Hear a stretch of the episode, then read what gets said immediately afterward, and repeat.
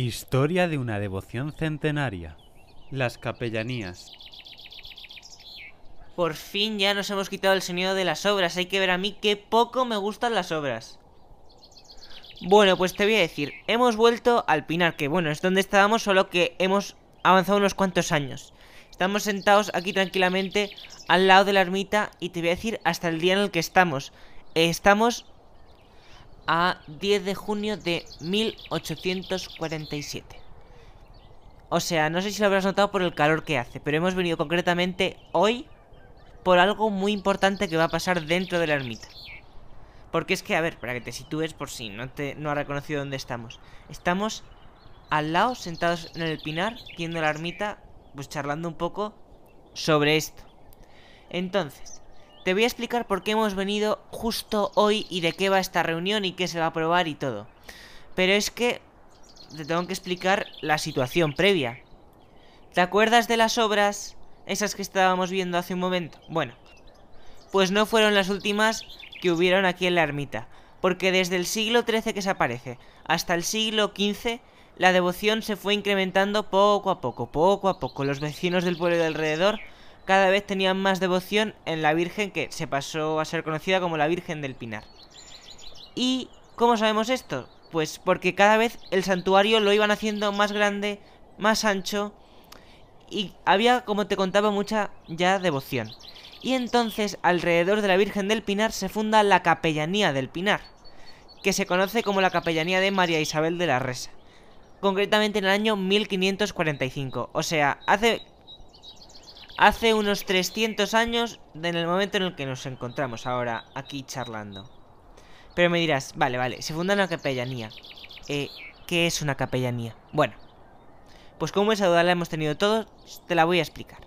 Las capellanías eran fundaciones perpetuas en las que el fundador, una persona que tenía sus dineros, daba en vida o en testamento unos bienes, que eran casas, huertos, tierras, etcétera, al, al cargo de un sacerdote que se encargaba de explotarlos y con ese dinero que ganaban debían celebrarse cada año pues un cierto número de misas para salvar su alma y la de su familia. Y para gestionar todo y ver que se hacía bien, pues se solía designar un patrono que tenía que revisar que se dieran las misas que se habían firmado, eh, proponía al sacerdote que las hiciera, en definitiva, como un administrador que viera que todo iba bien.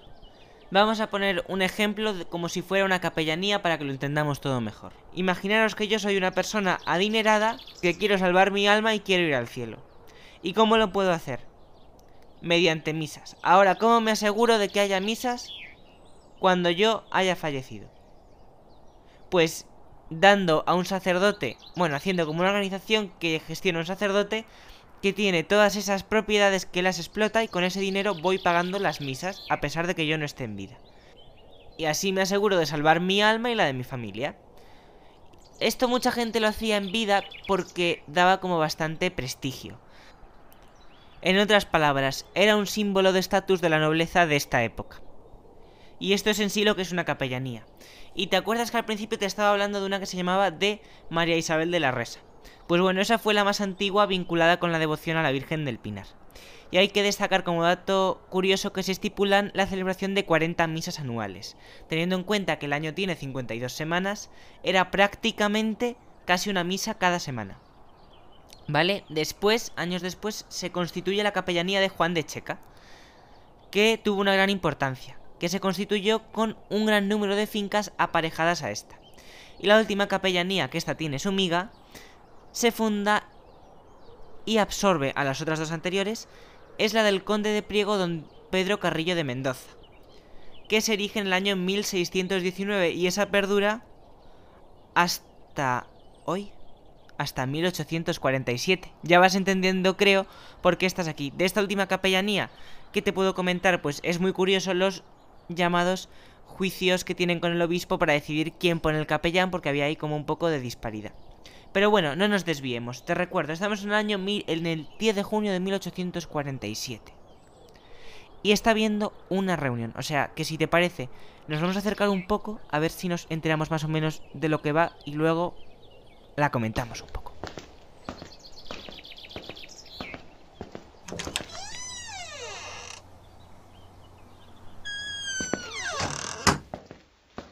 Con el objeto de promover el culto de María Santísima que bajo la advocación del Pinar se venera en su ermita extramuros de esta villa, a cuya imagen santa veneración profesan los habla más este bajo, que nos van a escuchar. inmediatos, se crea Entiendo una que hermandad no sepas muy bien lo que está pasando. del Pinar, voy a intentar explicar. Lo que estamos escuchando es la reunión fundacional de la hermandad de en la que se van a firmar los estatutos. Y uno de los hombres que están en la reunión están leyendo el preámbulo de los estatutos, e que dicen pues un poquito eso, que el objetivo de los estatutos y de la hermandad es canalizar el culto a la Virgen del Pinar. Estos que ven sentados aquí a la mesa son Higinio Pérez, Sebastián Romero, Isidoro Blanco, Cirilo Chavarría, Domingo Valiente, Mariano Blanco, Andrés Vaquero. ¡Ay!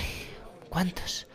Marcelino Antón, Ramón Crespo, Lorenzo Pastor, José Vaquero, Eugenio Polanco y Bernardino Pérez.